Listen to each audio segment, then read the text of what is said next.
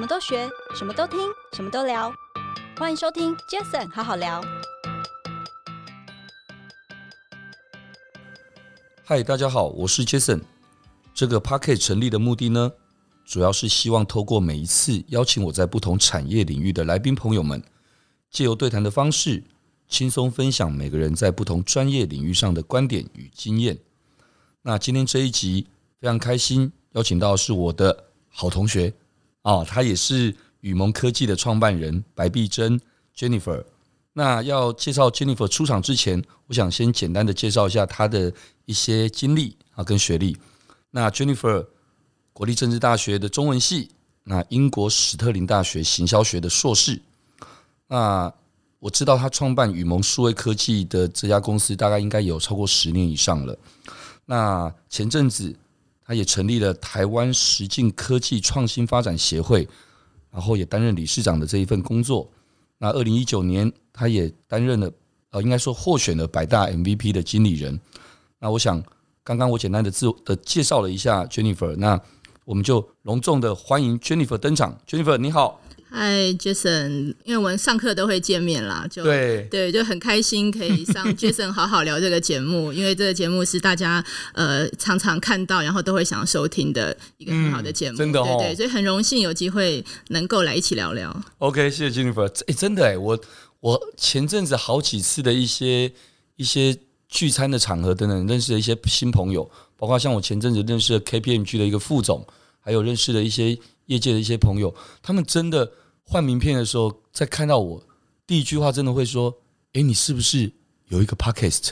哎，我坦白讲，每次听到这样，我还觉得还蛮爽的，就觉得我们这一年多的这个用心做这件事情是有代价的。真的，因为我觉得这个很多是不管是趋势或是当红的话题嘛，我觉得都可以在 Jason 好好聊，可以听到，这很棒啊。我觉得最主要，因为第一个，呃，我邀请的来宾每一位都是不同产业的的一些。他们可能都有一些些不错的一些基础哦，一些成绩，所以对他们来讲，他们在分享他们的东西的时候，都可以很具体的跟大家分享。就像今天一样，我邀请 Jennifer，最主要是因为呃，在在学校，其实我们同学大家互相之间都都称呼我们 Jennifer 为那个元宇宙女王。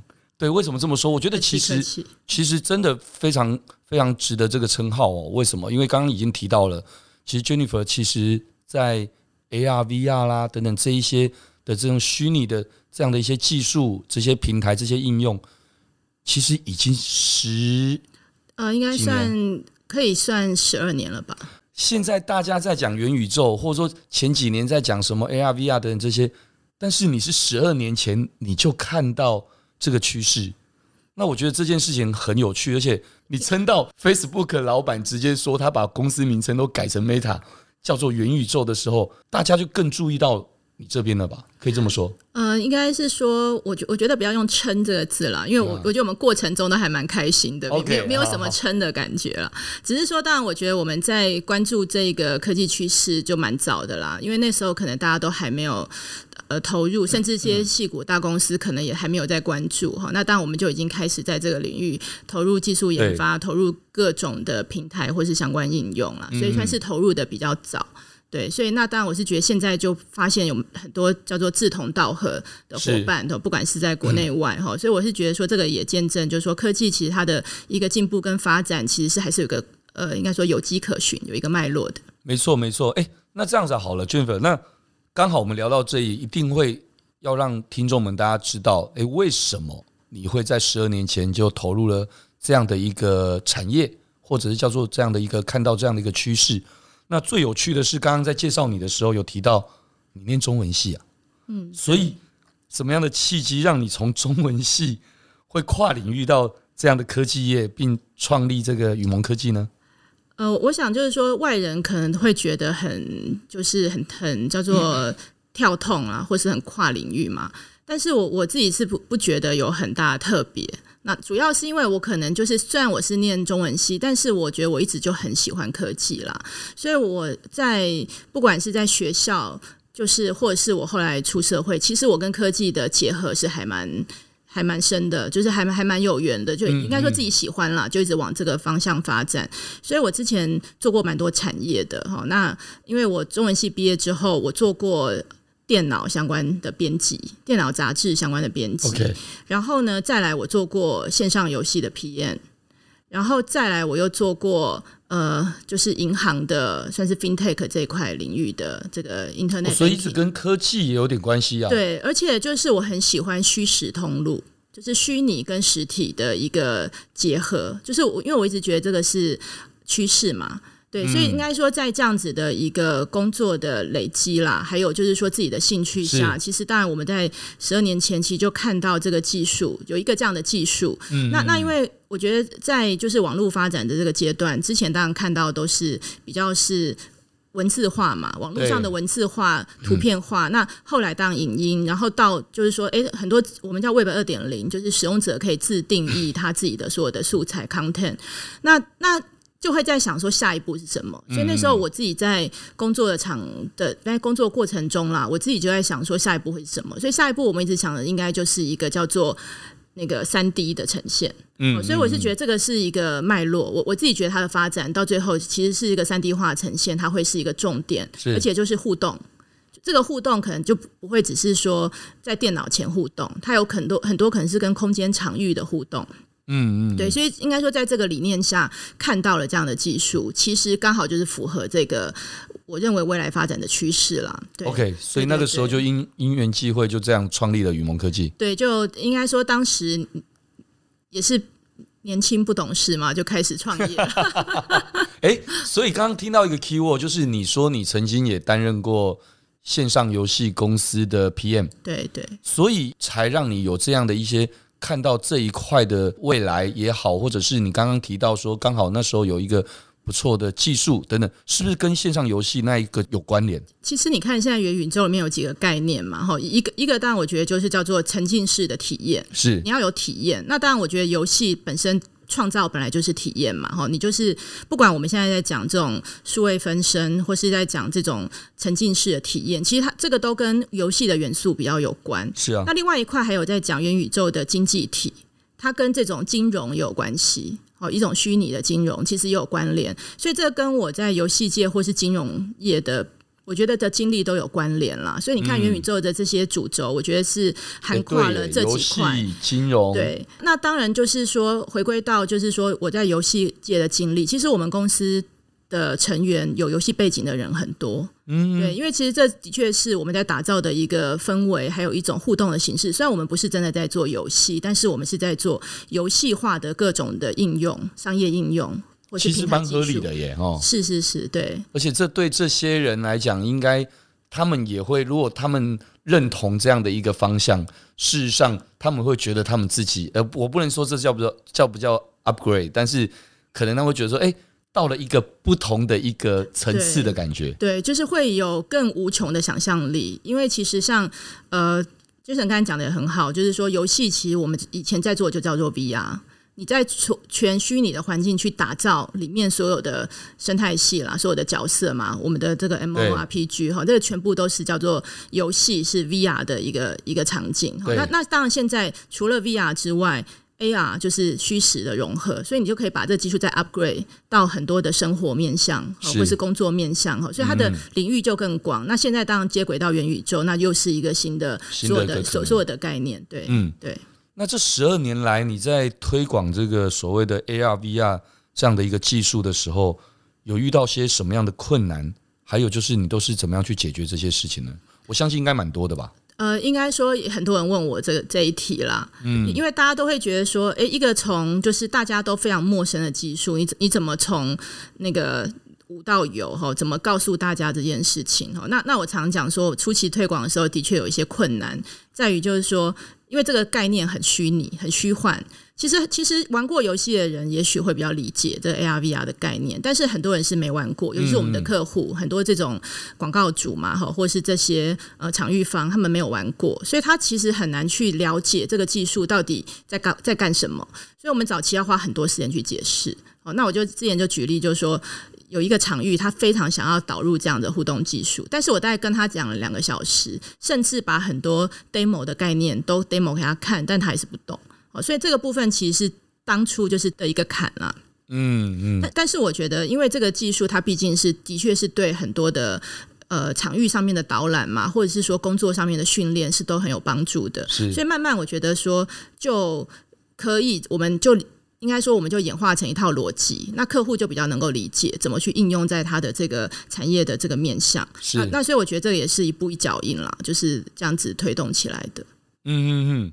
欸，所以在制作这些 AR 这些所谓的扩充实境的，不管是应用在行销的广告面上面好了，嗯、或者是在制作一些创作思维的一些广告的一些素材啦，或者是一些。一些模组，这些是会有一些什么样的差异啊？其实我觉得这一题其实问的还蛮好的，其实它有同跟异啊。因为我们其实，在做 AR 式的一些设计跟广告，其实我觉得它的出发点的创意，其其实的确跟广告是很雷同的。因为你一一样，就是说你要了解客户需需求啊，还有了解客户的一些一些就是属性产品嘛，哈，还有它的一些目标客群，就是这些我们在初期就是在一些广告设计的创作上，我觉得要抓的这些思维都很雷同。嗯，那它唯一不同的分野，其实就是在于制作的这个时候。对，因为制作上面，像一般的广告，当然我觉得比较着重在，譬如说动态、二 D 动态的面向哈，可能就可以解决大部分的这些创意，好把这个创意可以实现。但是我们其实就是要把它三 D 化、互动化，嗯、甚至就是说让你在这个互动上面产生意义、产生效果、产生惊奇。那我觉得这个是后面在制作上的比较不同的地方。但是我觉得在创意的逻辑上，其实的确是相同的。OK，对，OK，我看过你的 demo，我知道你们做过非常多，而且各个产业的。其实我坦白说，真的，我觉得就好像我常跟我们同仁们说，我们杰斯爱德威做数位行销，请问哪个产业不需要数位行销？嗯，任何传统产业，甚至现在二代接班，更需要好听呃，不管叫做数位转型，或者叫做叫做就是传承等等，这些都需要。那一样的，事实上，我觉得这一块未来你们现在在做的事情，其实也是听起来好像也各行各业未来都可以需要啊。对，其实我觉得。应该说，现在就是数位转型的一个趋势嘛，因为数位化是大家我觉得一定要一定要接受，而且要越来越了解，而且要很灵活运用。那那其实不管是数位化的媒体，或是数位化的一些资讯，或是像我们其实是数位化在结合互动化，其实这部分我们都是在协助这些各行各业做的数位转型，对啊的的一个重点。对，所以我我是觉得这个当然是呃，它会跟非常多的产业接轨，所以所以也常很多人问我说，哎，你们在做这些？AR VR 有没有比较适合哪些产业？嗯，那那其实基本上的概念是没有不适用的，因为其实每一个跨产业的领域，它都会很需要我们这样子的一个技术或工具去帮助它。对，那在进阶就是说，我们怎么再把这些东西收拢成所谓的工具和平台模组哈，帮助他加速这些这个这个数位布局的进展。对，这就是我们在做的事情。OK，所以 Jennifer，那这样子，你们之前做过了这么多的这些 AR 的这些扩充实境的应用。那能不能跟我们分享一下你印象最深刻的一个应用的场景也好，或者是应用的一个呈现的方式也好？呃，我可我可不可以多说几个？当然啊，哦哦，OK，没问题。因为因为其实我觉得精彩的案例真的很多。对，那那我我比较常讲就是说那个其其实其实我们几年前跟台湾高铁合作过一个 AR 购物，嗯，其实那个是一个我非常喜欢的应用。那那我之所以第一个讲它，就是我真的很喜欢这种应用，因、嗯、因为我是觉得，常我们在购物，不管是在逛街，或是说我们在线上购物，其实那个商品本身，我们都会希望跟它有更多的体验是、啊、的模式哈。那甚至就是说有一些展示的效果，如果譬如说衣服，你或是我们女生常会想要试妆嘛哈，彩妆或者说试耳环，其实有时候你要一直在试，会也会觉得很麻烦，所以我就很喜欢那种就是虚拟。试穿戴的感觉，嗯、那那我们跟台湾高铁合作，就是透过我们的平台，然后我们把高铁上面很多的他们要销售的物件，其实做成 AR 化。那其实民众就是透过他的手机，他他就很舒服的坐在高铁上，拿起他的高铁杂志，就是扫描它上面的这个那个里面的物件，他其实就可以做很多虚拟的体验。那下一步就是去购买。所以，也许他下了高铁站之后，其实他的东西已经送到家了。嗯，对，所以我是觉得这是一个还蛮就是完整一站式的服务模式。那那包含它的那个站点，它捷运的各站点其实有这种购物墙，所以我们就把这样东西放在它的杂志跟购物墙。OK，对，那那这个是我自己一直很喜欢 AR 购物，AR 式的购物哈。所以现现在随着疫情，其实很多就是我们在讲零接触式经济嘛，就是你在家其实有些网购，但是你的网购有时候就不不太真实，摸不到那个东西。好，所以这个就是 AR 的一个效果。那其实跟着数位广告。结合怎么去推动到？我觉得每一个消费者，不管是家里的场景啊，或是说其实那个那个应该说商场卖场的的这个场景一样可以去实现。哦，所以这个是我我一直觉得我很喜欢的一个应用。对，哦，但但是这个应用因为有好几个层次啦，哈，所以所以就是说这个层次我觉得是很容易进入到生活的。是对。那那另另外的话，就是因为我们前几年做了一个叫做那个恐龙在线。好，我们做了一个整个恐龙在线，那个也是我应该说我印象深刻，而且我非常喜欢的案例。那那这个案例它的好玩的之处就是说，你你你你这个博物馆里面东西都是静态的嘛，哈，都是都是叫做古文物的保存哈，不管它是自然生态，它是恐龙化石，或者是它是一些这种我们古的展展品展件嘛，或者是画作，但是这些东西其实可以透过 AR 技术把它活起来。好，所以像我们的那个恐龙在线，就会看到那个恐龙，就是真的是活生生的。那我们用了那个三 D rendering 的技术嘛，就把它从皮到骨到肉，你就你看到现场是那个骨架，但是它慢慢就哎、欸、活化，从肉长出来哈，骨头肉，然后呢，它的一些经脉哈，再到它的这个皮，而且它整个还会动起来，而且还会有还会有它的这个声音。那那当然这个建制过程蛮辛苦的，因为我们我们其实是跟那个古生物学家一起配合，务必要让它这个东西真实，而不是只是觉得哎、欸、好像是做一个一个学生的作品。我们是真的是有符合到那个古生物。的那个展示的的的那个逻辑啦，就是他的那个那个跟跟跟那个化石学家一起去研究出来的，所以那个整个整个体验上面，其实就把博物馆活化，就把一个就是静态展馆活化起来。那这个部分目前就是在。国内外很多这样的展馆，其实我们这个案例发布之后，其实有一些国外媒体来报道哈。那这个也是让我觉得说，哎，其实 AR 它是真的可以去把这个很多我们看到的这种教育的环境啊，这种博物馆参观的环境，其实变得不一样，变得更有趣、更好玩，而且大家对于这些知识不会再觉得说我只是走马看花，我是真的能够深入的去体验。对，那那那这个也是我印象还蛮深刻的。那那另外一个，我觉得可以讲一下，就是叫做 AR 导览员。啊，那个我也很喜欢。对，这个这个我也觉得很实用。为为为什么这个这个概念就是一被推出啊？其实就还蛮多人很很很受欢迎啦，就很喜欢。因为我们做了一个哈利波特效果。嗯嗯。对，所以所以你就是看那个静态杂志的人物封面，你用 AR 体验，它就会整个就是哎，真的变成是。跟你开始可以对话，所以一本杂志也不会再是静态的，它可以有很多动态，就真的像我们在哈利波特世界。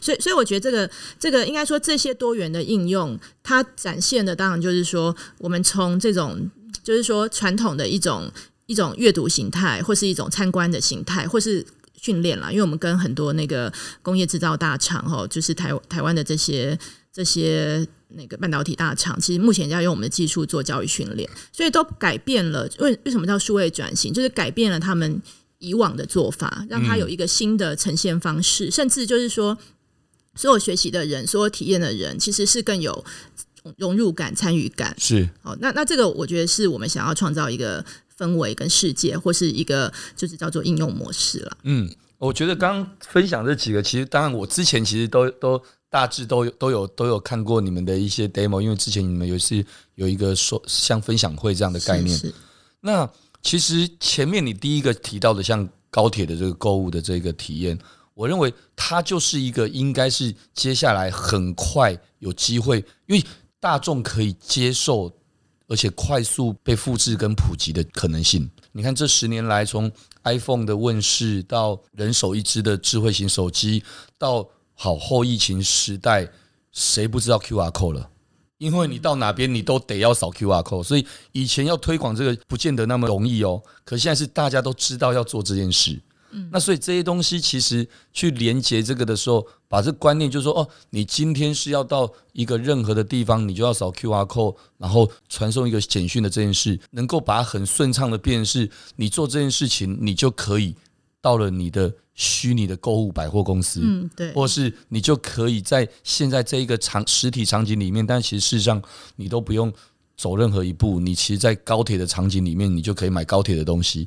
诶，我觉得其实这这真的是，我认为应该很快。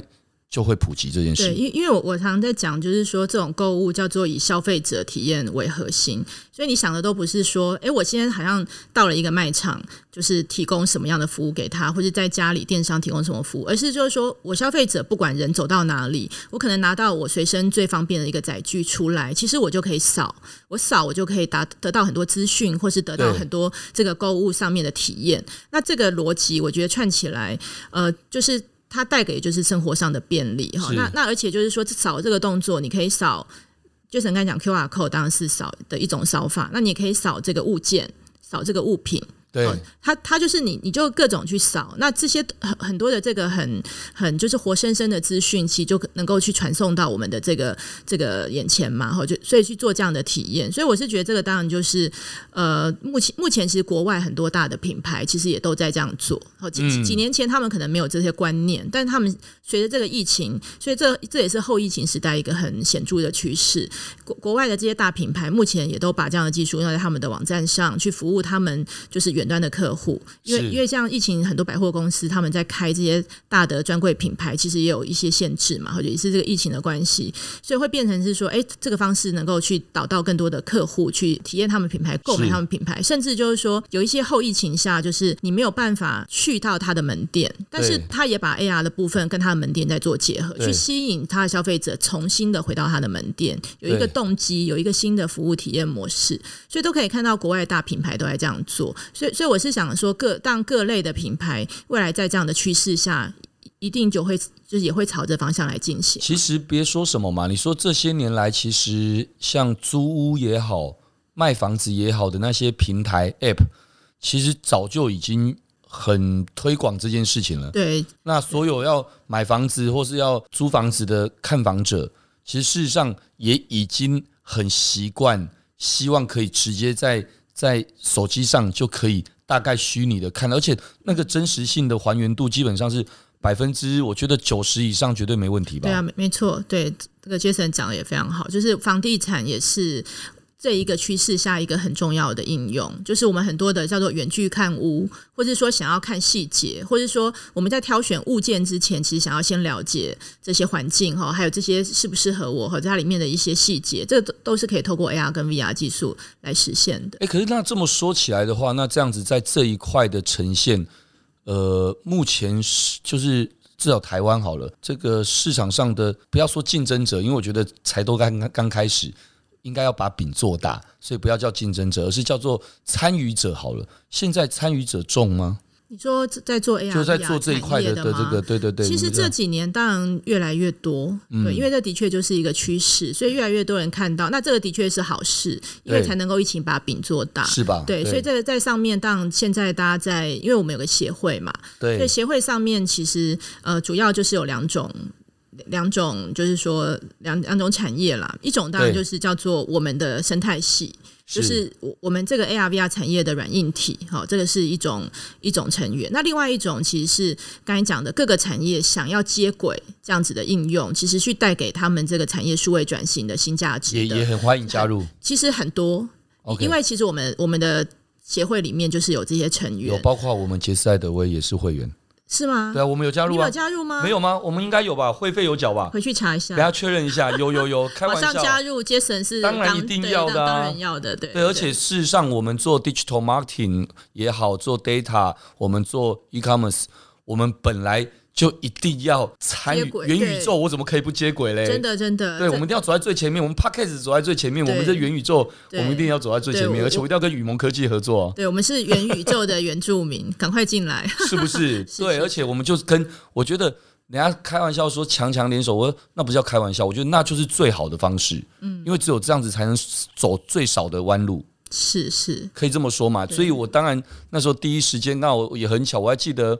我们那？我们一年前入学的时候，在台大 MBA 开学那一天，我记得你就坐我前面，哎、嗯，不，你就坐我右右边两个位置。然后我说，哎，姓白很特别嘛，你姓白嘛，嗯、对不对？哎，然后后来我们开入学典礼之后，哎，你又就是跟我们在换名片，哎，我就觉得很有意思，就知道你做的产业这个。我那时候在想说，哎，说实在话，我们有另外一个学长，之前 HTC 台湾的总经理，嗯嗯，Darren，他也上过 Jason 好好聊。是，其实事实上他也是我的多年来的邻居。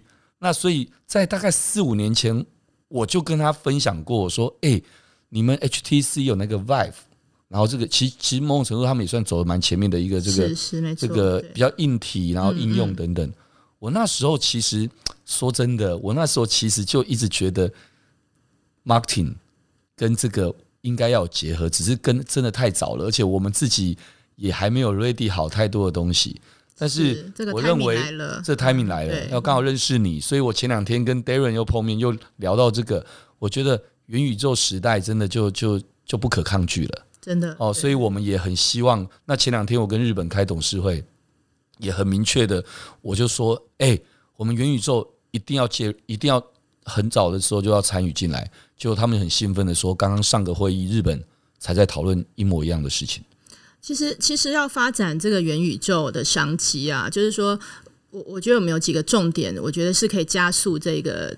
领域的发展，OK，就是我我们讲的这个平台化跟模组化，是对，因因为其实我们在这个长久技术搭建，其实已经花了非常多的精力哈，所以这个就是 Jason 刚才讲的，不用绕这个弯。那因为其实我比较就是说，希望就是说，在这个 AR VR 建建立上面，不要去变是一个专案式的服务。哎，我也认同哎，这这个就会变得很，就是从就是很就会变很复杂，而且就是很耗时。对，那所以我们这几年就是搭建平台化。所以我刚才举例的，就是我。我我我们这种很精彩的案例，包含就是制造业，就是我刚才讲的模组化了。其实我们都平台化跟模组化。哇，太好了！对，所以其实我们只要去 concern，就是刚才杰森讲的，我们在这个一般的广告的创意制作上，你只要去思考那个创作，嗯、那个那个那个，应该说它的创意在哪边。那那其实其他的流程，其实我们在平台上都可以打造出来，都是用编辑就打造。所以其实不管是在台湾，或是在日本哈，或者在其他国家，因为我们现在在新加坡跟美国有分公司，其实我们就透过平台可以去打造这样子的不同的商业模式，去 service 到不同的产业。所以所以，我我觉得这个是一个基础。我们怎么让这这件事情，元宇宙事情发生的更快速，对，而不是大家就是还在。造梦啦！我们现在已经真的是在推进到现实中了。对，完全认同。我觉得就像前几年大家在聊 data、big data 这些都一样。其实，当然克制化很好，克制化代表的是就是完全量身打造。可完全量身打造这件事情，就会变成是什么？就会变成是你人力有限，时间有限，你能够服务的也会有限。当然，这跟跟所谓的 revenue 等等这些无关，因为有些人就是要所有东西要手工打造，这就是他的的精髓，当然没有问题。但是如果一个产业要得以快速，而且是真的能够发展到一个让大家都都不得忽视的这件事情，它需要的还是要时间，就要抢快，然后再来就是要需要够够大的 scale。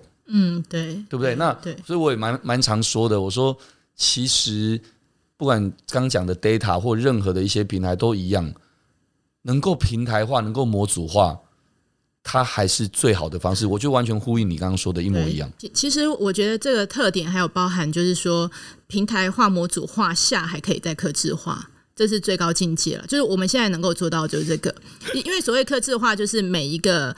那个产业它还有不同的 SOP，那你还要去符合它。那那原原则上这个 SOP 就是客制化，但是我们在平台上是可以去用编辑的方式把它的 SOP 编在透过我们的模组再编起来，所以其实呈现出来也是一种客制化。所以所以我我在说这个部分它涵盖了这几个逻辑，才能够去满足市场，不一定绝对冲突。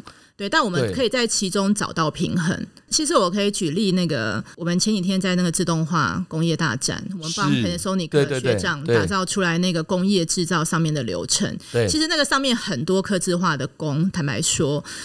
因为要符合他的需求，那如果这个东西我告诉他我只能这样，其实就没办法符合他的需求。那我我的我们的平台，我为什么可以那么快就帮他弄出来？能理解。其实那个就是在平台化、模组化上面，我还可以再堆积堆叠克制化。那这个才能够从他的立场出发嘛？他要拿这样子的东西，怎么去训练他的？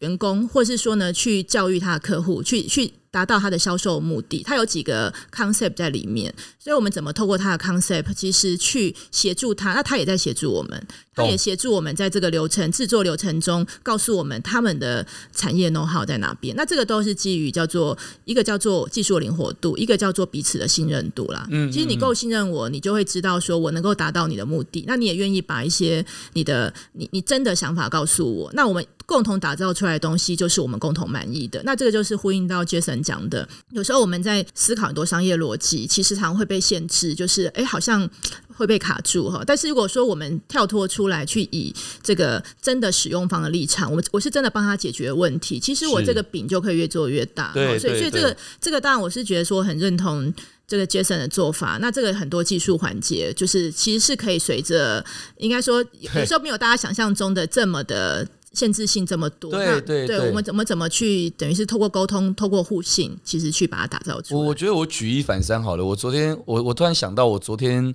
呃，我昨天早上跟几个好朋友，业界的好朋友去打高尔夫球，然后在打球的时候，我们就聊到了一个话题，因为其中一个朋友他本身就是比较主要投资餐饮的一个投资公司，那我就跟他问说，哎，那你最近忙些什么？他说后疫情时代，他现在。更多在看待的是餐饮设备的投资。诶，我说怎么说？什么样的餐饮设备？哦，他就跟我提到了，呃，你有没有听过什么牌？什么一个一个一个品牌的什么自动炒饭机？就是原料就全部丢进去，出来就是很好吃的炒饭。而且你希望开十个分店、一百个分店，其实每个味道都一样。嗯嗯，对，就一样的道理。你刚刚提到的，因为你把很多东西的平台跟模组之后，你在很多时候你可以快速的提供给，因为每一个人需求本来就不同。哇，小学生要的需求跟国中生、跟大学生、跟社会人士，可能对某件事情的需求本来就不一样。你杀鸡也不一定要用牛刀啊，嗯，对。可是如果今天这一个客户他只需要你的平台模组的东西很好，你快速的就提供给他，而相对的他可能需要付出的成本相对的也低廉，嗯嗯，那是不是？皆皆大欢喜，是宾主尽欢嘛。嗯，可是如果今天他的需要更多的克制化，但是却可以从你的这个平台模组上面去加成，那其实你就给他一个克制化，这个那他有付出更多的成本，那你们也付出更多的人力，我认为这就是一个非常好的一个良性的一个循循环吧。对，反正重点就是说，第一个是他不用在从头到尾的打造的一个状态下，其实去获得就是说他最等于是最精简成本这件事情。然后呢，当然我觉得就是说客户也拿到他最高的一个效效果了哈。这个其实就是我们在这个方面其实可以跟客户一起达到的双赢。完全认同。然后再来的话，就是说刚才那个 Jason 也讲到那个 data 的部分，其实我们在平台打造上，我们其实也在建立这些 data。OK。对，其实其实我们可以收集到所体验的行为，欸、对啊，所以这些其实也是很多 data 收集，所以这个当然我觉得很多运用它就更灵活啦。那我们不管就是说为客户设想，嗯、或者是我们在平台的功能上，其实也会更健全嘛。是对，那这个都是我觉得怎么去思考打打打造这种多赢啦，多赢的角度，okay. 对，好。那我们刚刚聊了那么多这个元宇宙啦，还有这个这么大家现在非常看好的这个趋势之外，我觉得很轻松一点好了，就是问一下 Jennifer，在忙碌的行程中，因为我们每一集我们一定都会这样问一个来宾这个问题，因为我们本来就是一个 Jason 好好聊的节目，也不是完全都只聊专业的东西。OK，在忙碌的行程中啊，Jennifer 是怎么样去维持这个你自己的工作啦、生活啦，包括现在也在学习嘛，哈，我们在念书等等的生活的这些平衡呢？我觉得这个议题啊，是前几题中就是比较起来最难回答的。真的吗？因为因为其实我觉得应该说我们不不过这个这个就是多年来我们自己在创业其实的一个心得啦。是啦，就是说因为我们路要走长嘛，我我们绝对不是就是说。只是短暂的拼一下，就是我们因为就是一直在拼哈，所以你呃，但是你路要走长，所以的确这个议题是我们每天都在面对的。你你一定要去试图的维持平衡，其实你才能够就是都兼顾了哈。因为其实我觉得这个这这这个这个就是说家庭学业嘛哈，我们现在又多了一个学业 工作哈，这这些其实就是要一个三角三角形要取得平衡。那那我我我个人是觉得其实。跟家人的共识还蛮重要的，对对，因为其实有时候我们出来上课，那小孩谁要顾呢？对不对？那因为毕毕竟你你你小孩是国三，国三嘛，我小孩国一嘛，你看我们就是都是。差不多阶段哈，那小朋友都还要顾一下，就是也他也不是完全就大学，好像已经已已经已经放飞了嘛，对不对？他还是有一些就是你要陪伴他的时候，所以就会变成是说我去上课哈，那当然就是我先生就要他就要 take care 嘛，对，那那那所以我觉得这个工作生活平衡其实跟家人的沟通是有很大的关系的，对，所以我所以我觉得第一个就是真的要跟家人好好的保持。这个良好的沟通，那互相支持，嗯、我觉我觉得很多事情才能够成就啦。当然，对，否则真真的就会就会常常会有一个失衡的状况。对对，那那再来的话，当然我是觉得说很多东西我，我我是一个排程控啊。哦、我喜欢吗？我喜欢排程，不要说喜欢了，就说很就是习惯排程。习惯对，其实我们就会习惯去排程。好，那当然就是说每一个排程，我觉得那个。所以，所以每个礼拜或每个月一直在 check 行事历嘛。嗯。哦、那那当我们把排程都排好之后，自然我觉得那个 balance 就出来。懂。所以我也比较好去交代，不管我的同事或是或是可能我先生，哎、欸，就是我们怎么样互相搭配。嗯、那或者我先生他有事，他也要先跟我讲，那我就可以把一些时间，因为你都安排好了嘛。对对，所以我是觉得说这个排程，当然我觉得是我们尽量去保持平衡的一个很重要的关键。嗯嗯。对，这我的做法，其实可以请 Jason 分享一下你的。对我也好想了解你的，因为我觉得你也是超级忙。的人，因为因为刚刚我们在节目之前对 Jennifer 就聊到说啊，哇，我工作啊，或者是家庭啊，然后再来在学业上面，其实因为大家都知道我正大其他班今年才刚毕业，真的，你这无缝。其实那个所谓的毕业，基本上。活动还是持续的，是是，这没有所谓的，这不是真的像小时候的念书那种这个，所以其实事实上正大其他班的活动也好，或者是我们台大研毕业活动，现在现在进行式也非常多。我们刚刚不是才开玩笑说，哎，这一个礼拜好像参加了圣诞，光台大研毕业我们的圣诞晚会就好像至少四五场以上，呃，对，每天都有。可是真的很很开心，因为大家其实感情很好，也很热络。那确实真的啊，因为我好像。只要时间可以，我也都反正我都每次开玩笑说，你总要吃午餐吧，你总要吃晚餐吧。那我只是一个人吃，跟两个人吃，三个人吃，跟众多人吃的差别。所以只要多了一个交通时间，那反正我也要出去吃饭。所以我每次都开玩笑说，这些至少我很感恩的是，没有一个是我勉强的。嗯，也就是这是我自己想去的。这就我常讲说。工作给我最大的成就感，很多人问我这句话是什么，我说就三个字嘛，选择权。嗯，我很感恩我的这些大家看到的忙碌，其实对我来讲都是我自己选择我想要去的。所以说，既然是这样子，然后什么？你怎么会觉得累呢？那就会觉得就是开心。那自己不想去，或者说自己真的有事情得要 filter 的时候，那其实也就自在就好了。那所以我觉得工作跟生活等等这些。绝对就是，其实我们真的就像你刚刚讲，因为是创业嘛，所以早就已经傻傻分不清楚了，就是把它混在一起。但是虽然混在一起，如你说的，还是会有很重要。例如说，第一个家人当然绝对是最重要的。对，那时间，那现在因为女儿大了哦，所以晚上晚自习也好，上家教。那在上完家教，我基本上也吃完饭回来啦。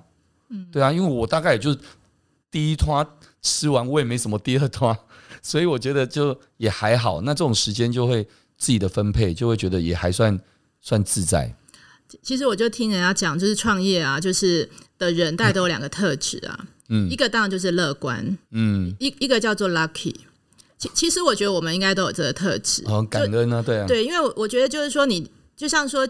Jason 虽然那么忙，参加那么多会议，这么多聚会，但是每一个都你都很 happy，很乐观。嗯、你你去你你是很乐意去看待这些事情的。你你懂的嘛？你都看到了。对，所以所以我我的意思说，我们面对很多事情，其实都是有那个乐观的特质，我们都会喜欢跟。跟乐观，然后很愿意去做哈，这个我觉得是特质。再就是很 lucky，就是我觉得我们就是都有很好的家人，就是其实跟我们等于是说在在这样子的一个状况下保持平衡啦，就是能够支持我们，这很重要。对，也也要支持创业，因为创业真的很多，我觉得面对就是。经常要面对的压力嘛，跟挑战哈，那这些其其实我觉得都要很好的这个支持，所以我觉我是觉得我们就是都有这个特质了。我觉得你你们很公平啊，因为你刚刚提到念书这件事就好了。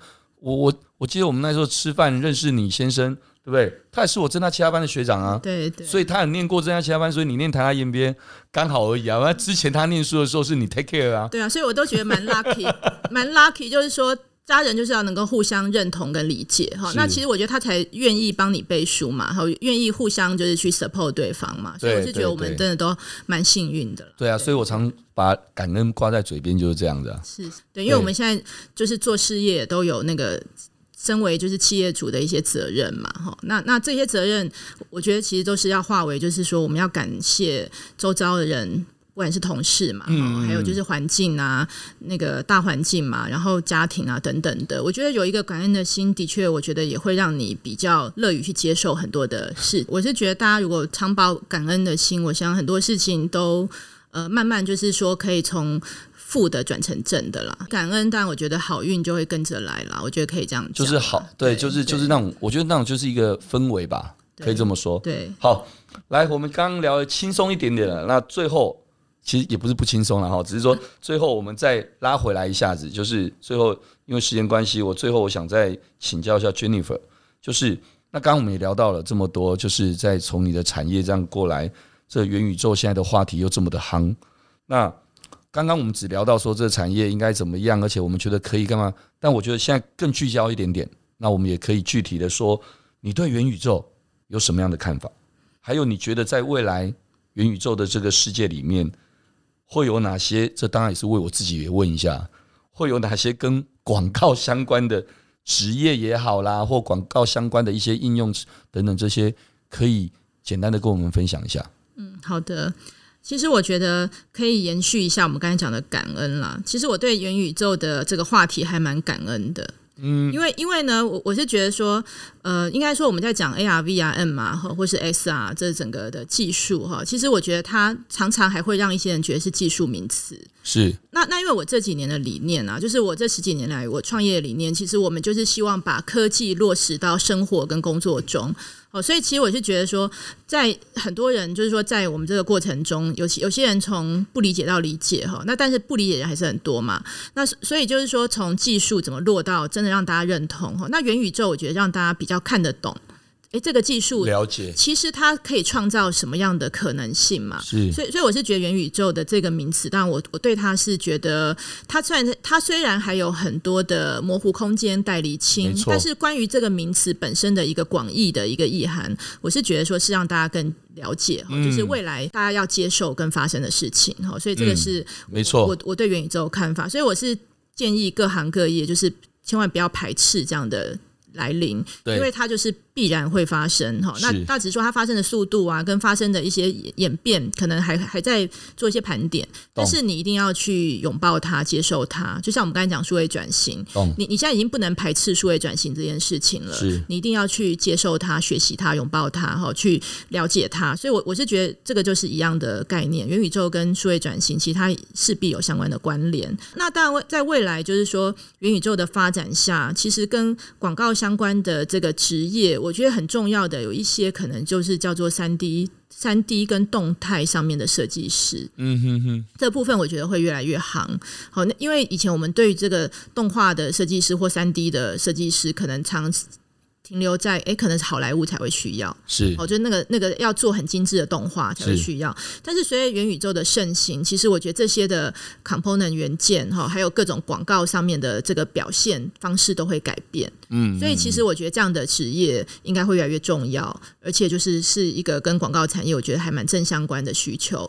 对，所以这个这个我是也觉得。也是想说，那个大家现在毕业，除了想要去主科、想要去台积之外，其实也要去思考，其实说怎么去，因为现在小朋友，我觉得都是。玩游戏长大的嘛，玩这种三 C 他们都是这个原生的，对他们，他们其实都是元宇宙的原生代，所以我觉得他们对于这个产业是会很有想法的。所以我也还蛮希望，就是说我们在这个所有的产产产学啊，就是说学界其实在开始培养学生的时候，其实让他们有更广泛的视野，就会知道说毕业之后不是只要去台积电，你也可以发挥就是你这种数位原生代本能，其实来参与这样元宇宙的产业。对，我觉得这个都会对未来会很有帮助啦。OK，今天节目非常谢谢 Jennifer 跟我们简单的分享了宇盟科技他自己创业，然后说看待元宇宙啦，未来的这一块趋势。其实不管元宇宙这个名词也好，或者是几年前很多人都看过的那一部《一级玩家》的这部电影，其实确实这些的呈现，因为它是很大众化的，或是一个有一个 lead 讲出来的话，所以大家当然会特别的去重视这件事。那相对的，就像为什么你会说感恩？因为感恩有一级玩家这电影，让人家知道现在要讲什么时候啊？可能好，假如现在时间有限，在电梯里面直接问一个问题，你就说啊，其实就就一级玩家那个呈现啊，以后就是这样子，至少有一个东西让你可以清楚，让别人知道哦哦，原来大概是这样，至少它不会偏离太多，真的真的哦，或者是，所以我觉得这是一个值得感恩，也觉得非常让人家期待的地方。那当然对我来讲，我也很感恩，为什么？因为以前就一直说希望行销的下一步是什么？那这一块绝对是我们不是卡位，而是每个做行销公司的人，其实包括有业界的朋友，如果听到这一集就是很好聊。我也鼓励大家，也应该要一起来卡个位，对不对？一起来来做这件事情，然后我们大家一起把这个饼，把行销从这这一件元宇宙的行销这件事情，大家一起来。把这个饼再一次的做大，我们就像回到十七年前，二零零五年那时候我创业的时候，刚好就是所谓 Web 二点零的那时候。